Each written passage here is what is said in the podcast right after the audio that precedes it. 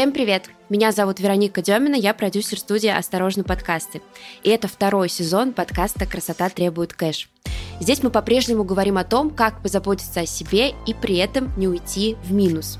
Чтобы не пропустить новые выпуски, подписывайтесь на наш подкаст. Он выходит на всех доступных площадках, на Кастбоксе, Apple подкастах, Яндекс Музыки и даже на Ютубе. Мы очень рады вашему фидбэку, пишите отзывы в чат-бот и ставьте нам звездочки. Прошлом выпуске мы поговорили о фотостарении и о том, как мы можем защитить свою кожу от солнца. Одним из признаков фотостарения является пигментация. Но есть еще ряд других причин, из-за которых на коже могут появиться пигментные пятна. О них нам сегодня и расскажет наш эксперт. Всем доброго времени суток. С вами сегодня Александра Малахова, владелица клиники Малахова Медикал, интернет-магазина и самого главного для меня проекта – это школа здоровой кожи, на базе которого мы также сейчас занимаемся производством своего бренда косметики. Буду рада сегодня ответить на все ваши вопросы и разобраться в такой тонкой теме, в такой действительно очень непростой теме, как пигментация. Надеюсь, будет интересно. Александр, здравствуйте. Тема, правда, непростая и достаточно объемная, потому что пигментация может появиться у человека на коже в разные периоды жизни, при разных обстоятельствах и причин и правда как-то очень много. Давайте как раз обсудим, что же это такое пигментные пятна и чем они отличаются от каких-то других пятен. Ну да, но следует выделить, наверное, для простоты две категории. Пигментация — это первые веснушки, с которыми мы все сталкиваемся и сталкиваемся даже в раннем возрасте, в детстве, после солнца, после контакта с морем солнца у нас появляются такие веселые пятна. Вот. А, так скажем, это более добрая пигментация. И уже более сложная пигментация, лечением которой мы занимаемся, к нам обращаются пациенты наши, это хлоазма, мелазма. То есть это чаще всего пигментация, с которой женщины, чаще всего именно женщины, сталкиваются после 30 лет. И как раз есть ряд факторов, которые могут ее спровоцировать и усилить. Вот как раз, наверное, я бы на ней сконцентрировалась, потому что веснушки, как можно их вообще увидеть, распознать? Они более мелкие, и они распределены более равномерно на лице. То есть даже даже визуально они могут пикантность вашему образу придавать, да. А многие сейчас их рисуют даже. Да. В качестве вот. такого украшения. Угу. Вот. Веснушки — это более генетически предрасположенная история, в принципе, как и пигментация, но это не а, нарушение. То есть нужно четко для себя понимать, что при веснушках никакого повреждения клеточного ДНК, такие сложные слова мы будем сегодня говорить, не происходит. То есть это не заболевание кожи, не поражение кожи, а пигментация — это уже поражение ДНК клеток. То есть это не просто защитная реакция клеток, а это уже нарушение.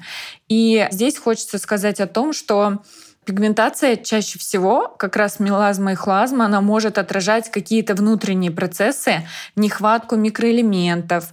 Тоже мы сегодня это подробно обсудим. Например, того же витамина D. Ну и более там, серьезные заболевания, анемия, заболевания щитовидной железы, дефицит гормонов половых. То есть там все очень интересно сплетено. Если веснушки не такие опасные, как пигментные пятна, означает ли это, что веснушки их цвет их, в принципе, природа устроена так, что они на каких-то более поверхностных слоях кожи, а пигментные пятна уже, ну, такие вещи посерьезнее проникают на какие-то более глубокие слои. Да, совершенно точно. Веснушки более поверхностные, более эпидермальные, а пигментация глубокая. И чем глубже она залегает, тем сложнее с ней решить свои вопросы. То есть она всегда будет после контакта с солнцем и даже без контакта с солнцем зимой она будет тонкой, такой вот тонким полотном оставаться. Чаще всего это зоны у женщин определенные, да, она любит определенную локализацию, но с течением времени она тоже может мигрировать там на 1-2 сантиметра, потому потому что меланоциты, клетки кожи, которые синтезируют пигмент, они способны перемещаться, способны к такой некой диффузии по поверхности клеток кожи. Чаще всего как раз вот э, хлоазма и мелазма располагаются на лбу, прямо посередине лба, и на боковых поверхностях щеках. Еще есть такая зона, как ее называют усы.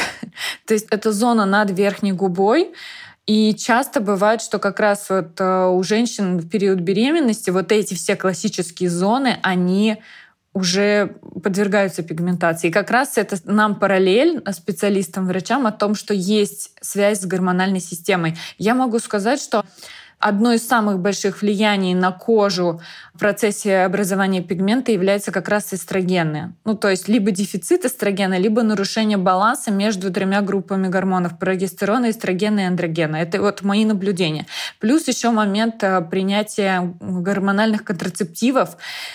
И возвращаясь к причинам, вот эти все факторы, да, э, которые у нас могут провоцировать пигментацию, мы сейчас еще раз их проговорим, что все было четко. Это генетическая предрасположенность, это гормональные препараты, либо гормональное лечение. И третий момент очень важный, это как раз солнце. То есть вот все вот эти моменты, плюс контакт с солнцем, неправильное использование продуктов э, кислот, ретинол и, опять же, недостаток SPF-защиты, процедуры у косметолога без SPF-защиты — они могут дать э, пигментацию. Вот она не образуется никогда от одной причины. Почему мы опять же сталкиваемся с ней гораздо позже? Потому что вот, например, пользуется кислотами, полетел на солнце, позагорал без SPF.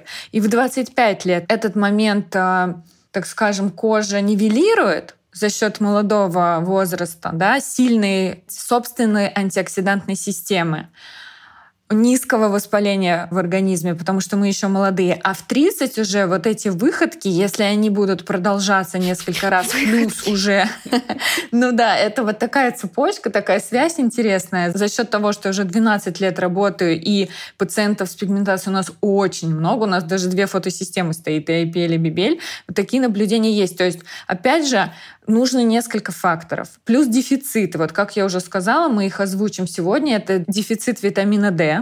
У большинства жителей Центральной России он выявлен. Потом это дефицит железа и дефицит меди. Вот медь — это тоже такой нутриент, микроэлемент, на который очень редко обращают внимание.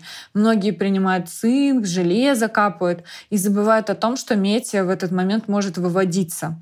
Поэтому обязательно обсуждайте со своими врачами-нутрициологами, косметологами, что если вы цинк принимаете в течение полугода, медь уходит в дефицит, и это может тоже быть одной из причин маленького пазла образования пигментации. Плюс заболевания щитовидной железы. У нас есть выпуск про БАДы. Мне кажется, я вспоминаю о нем а, чуть ли не каждый эпизод второго сезона. Если вам интересно то, как правильно принимать БАДы, спойлер, а, посоветоваться с врачом, то послушайте, послушайте наш выпуск. Вот смотрите, Александра, а мы уже с вами перечислили так много факторов, которые влияют на появление пигментных пятен. Мы их еще резюмируем чуть позже. Я бы хотела задать вам такой вопрос. Влияет ли стресс на пигментацию, может ли он спровоцировать вот такие негативные последствия? Смотрите, вот прямой связи доказанной, как солнце, например, уже доказанная связь ультрафиолета и пигментации нет со стрессом. Но косвенная связь есть, потому что гормон стресса кортизол, он в принципе считается гормоном старения и гормоном воспаления. Поэтому делаем вывод о том, что если у нас есть хронический стресс, который будет по цепочке запускать вот эти все моменты дефицита, а, моменты, опять же, заболевания щитовидной железы, потому что у нас как раз надпочечники и щитовидная железа очень сильно связаны. Вот. Поэтому можно сказать, что косвенно кортизол, да, может оказывать влияние, но прямой связи, то есть, например, вы понервничали и получили пигментацию, такой связи нет. Это будет, наверное, миф. Поэтому здесь сразу стоит сказать, что нет.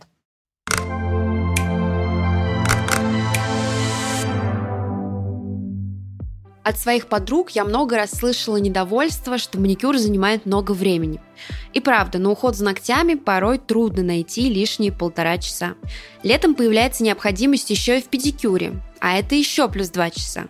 Прибавим путь от дома до салона и обратно, вот и день прошел. Я люблю расценивать время, потраченное на маникюр, как моменты отдыха. Тем более, когда в салоне можно посмотреть какой-нибудь хороший фильм.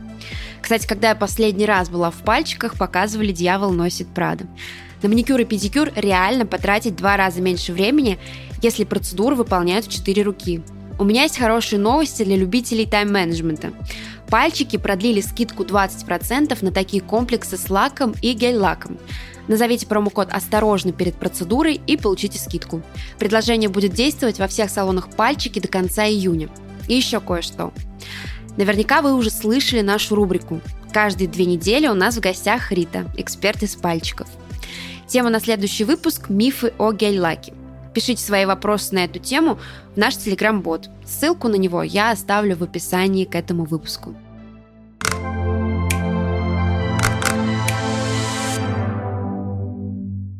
Еще интересная история у нас с кислотами.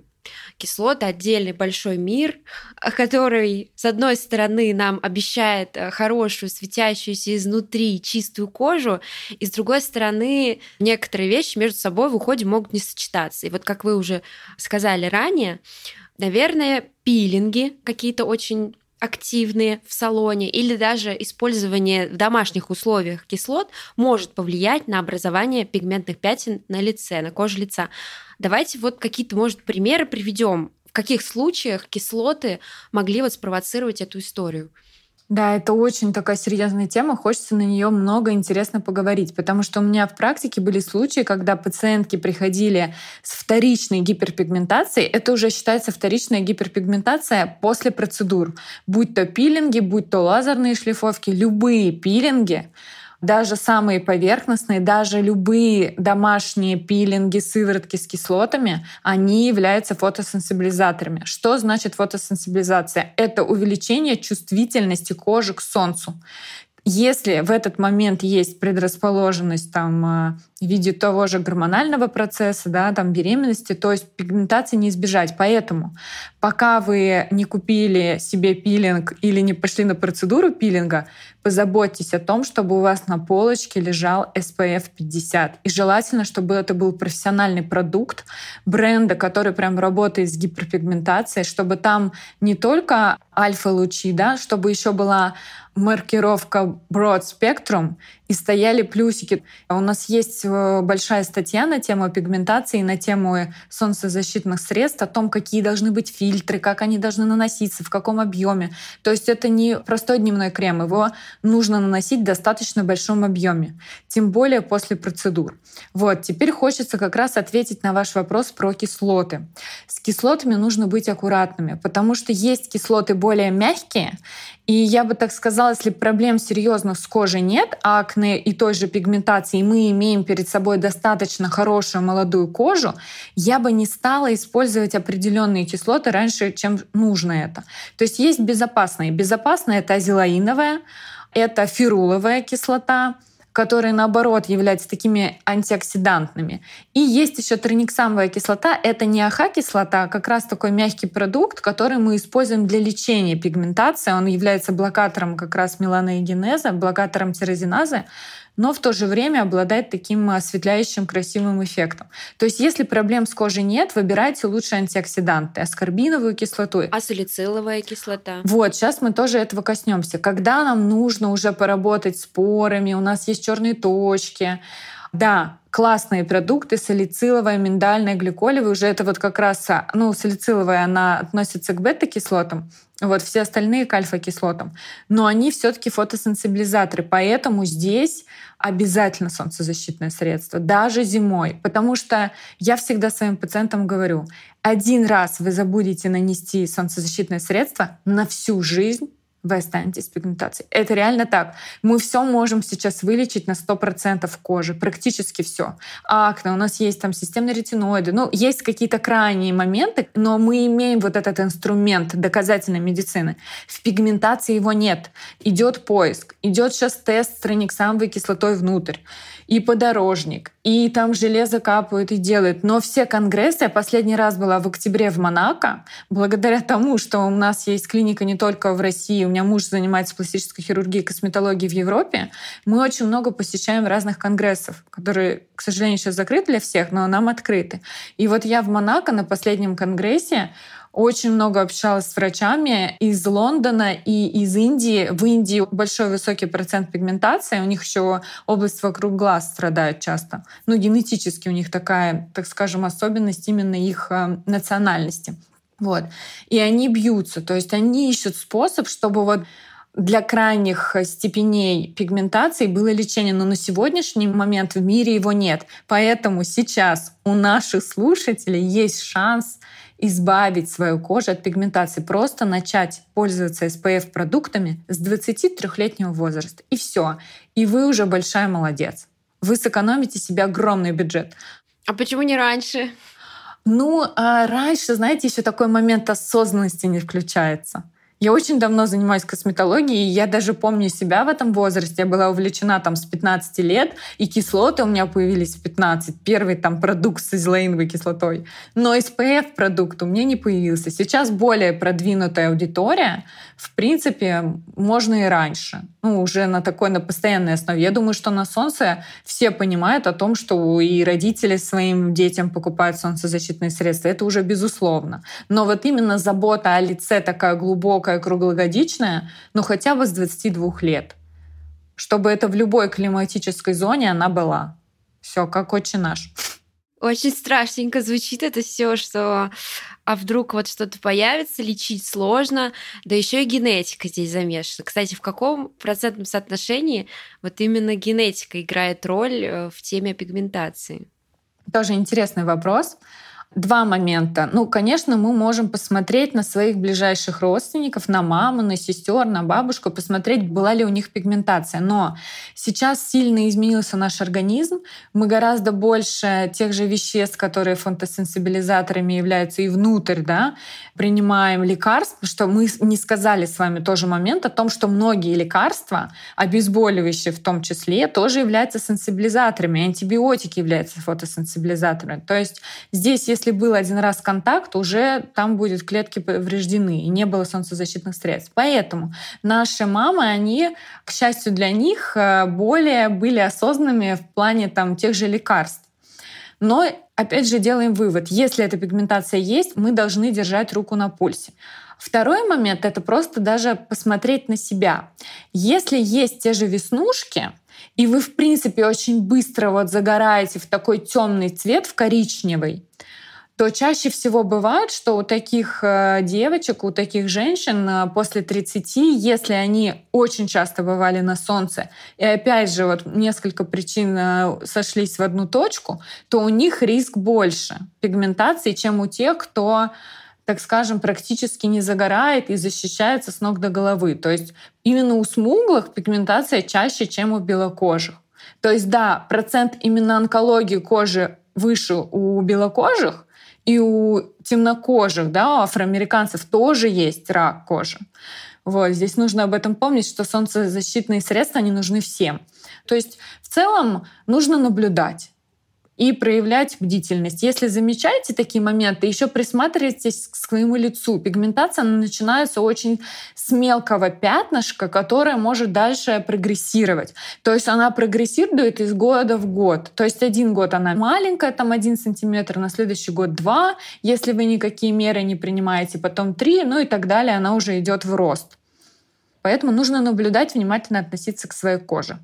Давайте представим такую ситуацию, что мы учли все необходимые параметры, все необходимые правила, которые нужно выполнять при защите кожи от солнечных лучей. Мы пользуемся кремом с SPF, не переусердствуем с использованием кислот в домашнем уходе. Но вот бывает такая история, когда после беременности появляется пигментация. Это гормональный сбой, допустим. И что делать в таком случае? Это как-то можно остановить или предотвратить. Гормоны в этот момент, они неуправляемые, и вмешиваться в них точно не стоит, потому что очень много там нюансов, которые именно связаны со здоровьем и с лактацией. Вообще врачи рекомендуют, и все, так скажем, рекомендации для нас мировые разрешенные о том, что мы в кормление серьезных процедур даже с фотосистемами не делаем, потому что, опять же, мы можем убрать эту пигментацию, а она через месяц будет проявляться еще более сильной. Но что можно делать? Чем мягче будет подход к пигменту, это касается, кстати, не только беременных кормящих, но и, в принципе, старта лечения с пигментацией. То есть ни в коем случае нельзя на старте прогрессирование лезть с серьезными шлифовками и даже с фотосистемами. Вы должны пролечить эту пигментацию. То есть как раз лечение это будут какие-то домашние средства, там растительные экстракты, которые лечат, мягкие кислоты, которые отшелушивают, и искать причину, если она есть изнутри, которая тоже влияет. Поэтому очень мягкий подход. Также и кормящие. То есть процедуры, например, те же вакуумная чистка, она Hydrofacial, в ней есть протокол uh, Brightening, который осветляет. Она разрешена.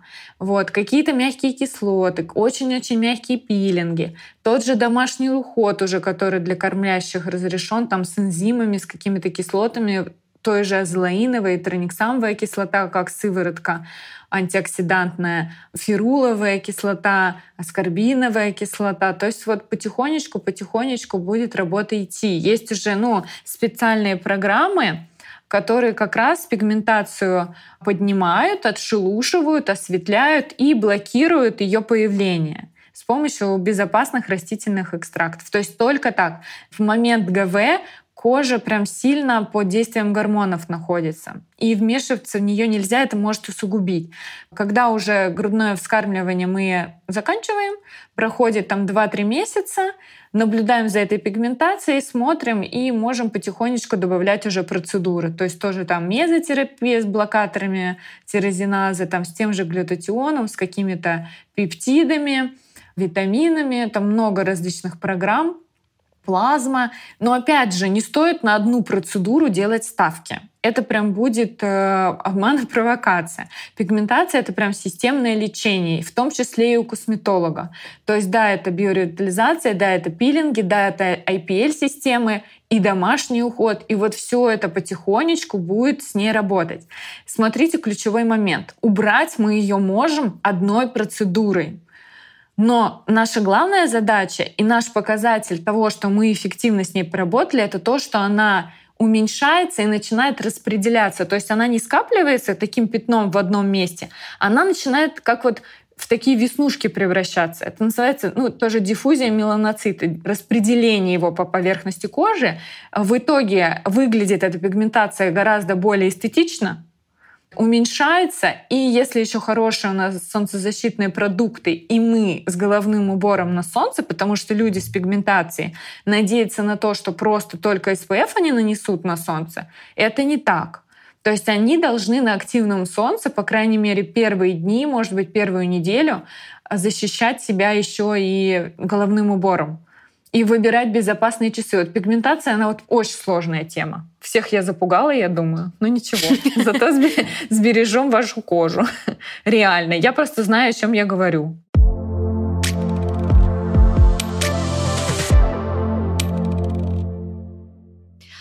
Мы перечислили причины, по которым на коже могут появиться пигментные пятна. Их, как вы поняли, немало. Гормональные сбои, авитаминоз витамина D или каких-то других витаминов. Это может быть гормональный сбой после беременности, чрезмерное воздействие ультрафиолетом. Это может быть возрастные изменения, кстати, о которых мы не очень много поговорили сегодня. Заболевания почек, печени и чего бы то ни было еще. Отличается ли лечение при разных причинах появления пигментных пятен? Я бы хотела понять, в чем разница подходов к лечению. Да, хороший тоже вопрос.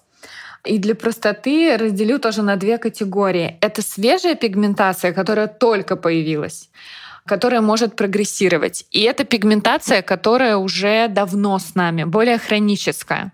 Вот та, которая свежая, с ней мы работаем очень аккуратно. И там абсолютно другие будут э, использоваться наружные средства, потому что те же кислоты иногда в этот момент они могут спровоцировать э, прогрессирование пигментации более быстрое. Там иногда гормональные средства используются в виде кремов для того, чтобы остановить вот этот как раз процесс прогрессирования.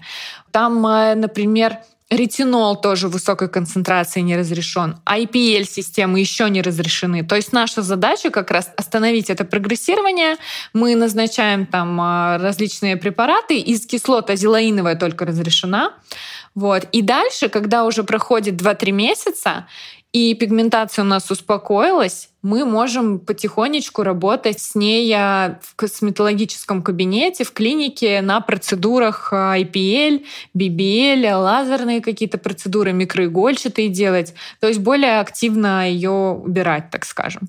Вот. Это две категории по пигментации, так скажем, внешней. Еще отличается как раз глубиной залегания.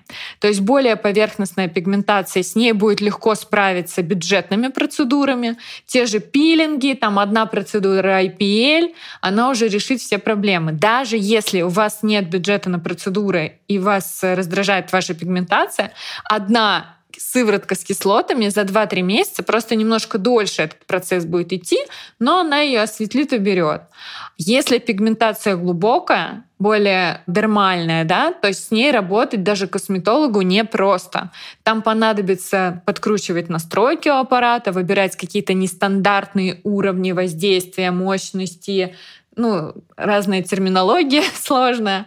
Вот, действительно, нужно будет подумать, поработать, воздействовать и смотреть как раз уже обязательно изнутри. Но я всегда в клинике у нас, в принципе, принято, что мы смотрим лабораторные анализы, и я на 100% всем своим пациентам Э, не все мои врачи, но, по крайней мере, я на 100% всегда расписываю нутрициологическую программу, потому что вот этот вот принцип изнутри и снаружи, он должен соблюдаться. Мне кажется, вообще косметология сейчас, ну, мне так последние пять лет есть такое видение о том, что косметология это не только внешне, и очень странно думать, что мы внешне сделаем тюнинг процедуры, какие-то инъекции, и изнутри не будем воздействовать ни питание, ни дефициты. Это прям странно и абсурдно, да?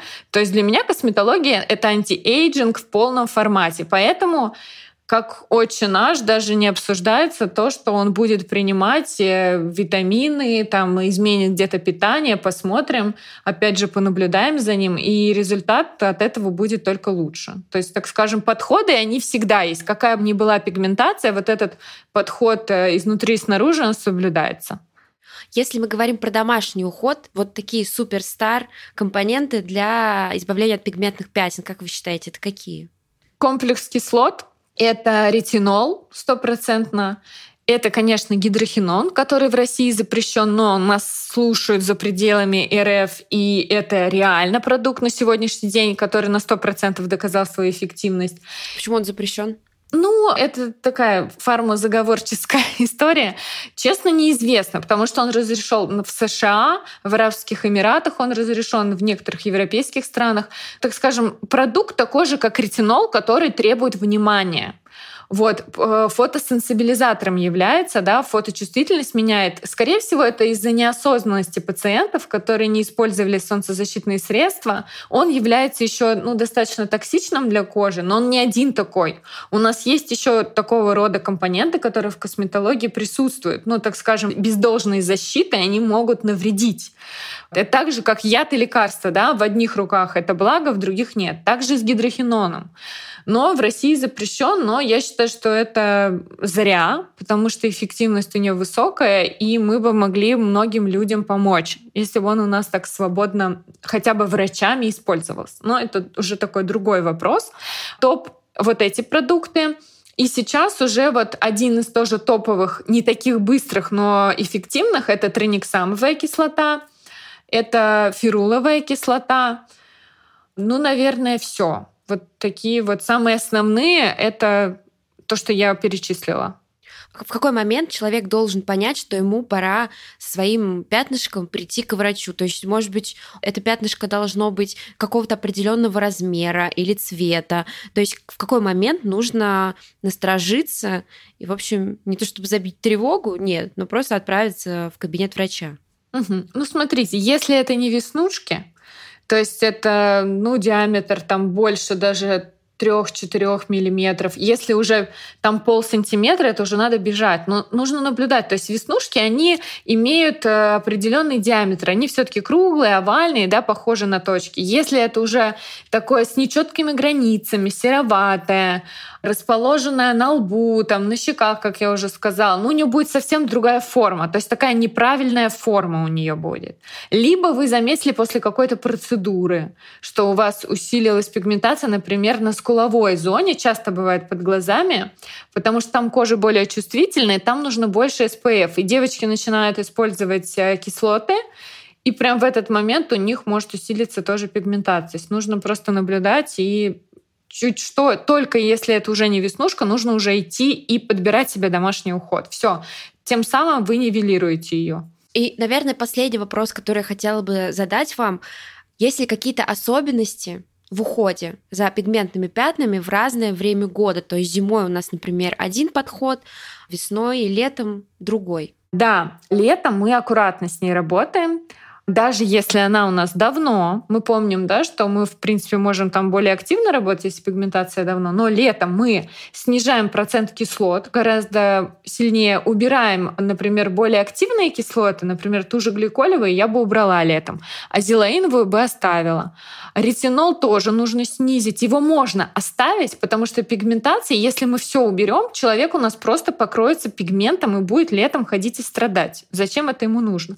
Если пигментация есть, то работа с ней идет круглогодично. Просто летом она более мягкая. То есть мы оставляем все продукты, по крайней мере, ну как наша центральная Россия, просто снижая концентрацию. Мы а, добавляем солнцезащитные средства, которые мы обновляем в течение дня. Даже если мы в офисе, у нас э, часть э, лучей может проникать через окна, поэтому обновляем с помощью пудры. Сейчас уже есть пудры с защитой 50, поэтому можно обновлять не кремом, а пудрой. И, соответственно, мы на процедуры на агрессивные не ходим. То есть просто мягкое отшелушивание поэтапное. То есть она появляется, мы ее отшелушиваем. Домашним уходом ежедневно по чуть-чуть.